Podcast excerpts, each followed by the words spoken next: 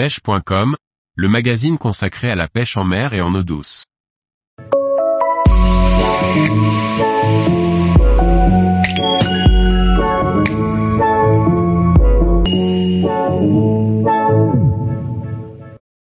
Le matériel pour pêcher la céréole au vif, puissance et discrétion.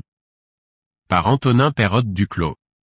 La pêche de la céréole au vif nécessite un matériel adapté.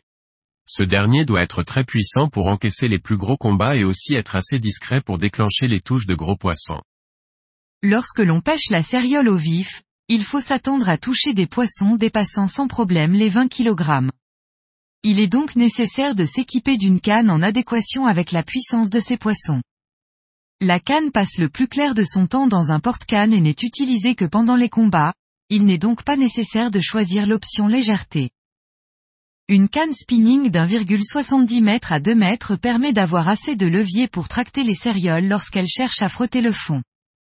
Idéalement, la puissance de la canne doit être annoncée pour 80 livres, mais vous pouvez également gérer de bons combats en 60 livres également. Peu de modèles de cannes sont destinés à la pêche au vif, il est donc préférable de s'orienter vers les cannes jigging dont la plage de puissance se situe entre 100 et 300 grammes.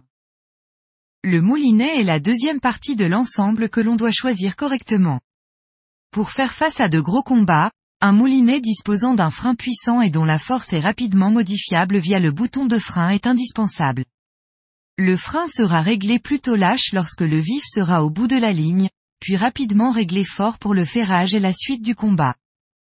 Une bonne contenance est également utile pour pêcher loin du bateau avec des tresses qui sont très épaisses. Une taille 6500, équivalente à du 18000 possède suffisamment de contenance.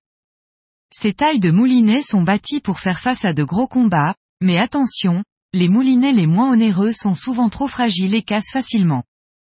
En ce qui concerne la tresse, je vous recommande d'utiliser du 80 livres, si possible multicolore et en 8 ou 12 brins.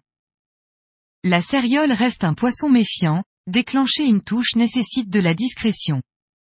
Le bas de ligne doit être très long, plus de 10 mètres et jusqu'à 20 mètres la majorité du temps puisque les eaux de la Méditerranée sont très claires. Il faut également privilégier le nylon, bien plus souple qu'un fluorocarbone qui briderait la nage du vif. La différence de transparence entre un nylon et un fluorocarbone est trop peu importante pour en justifier le choix.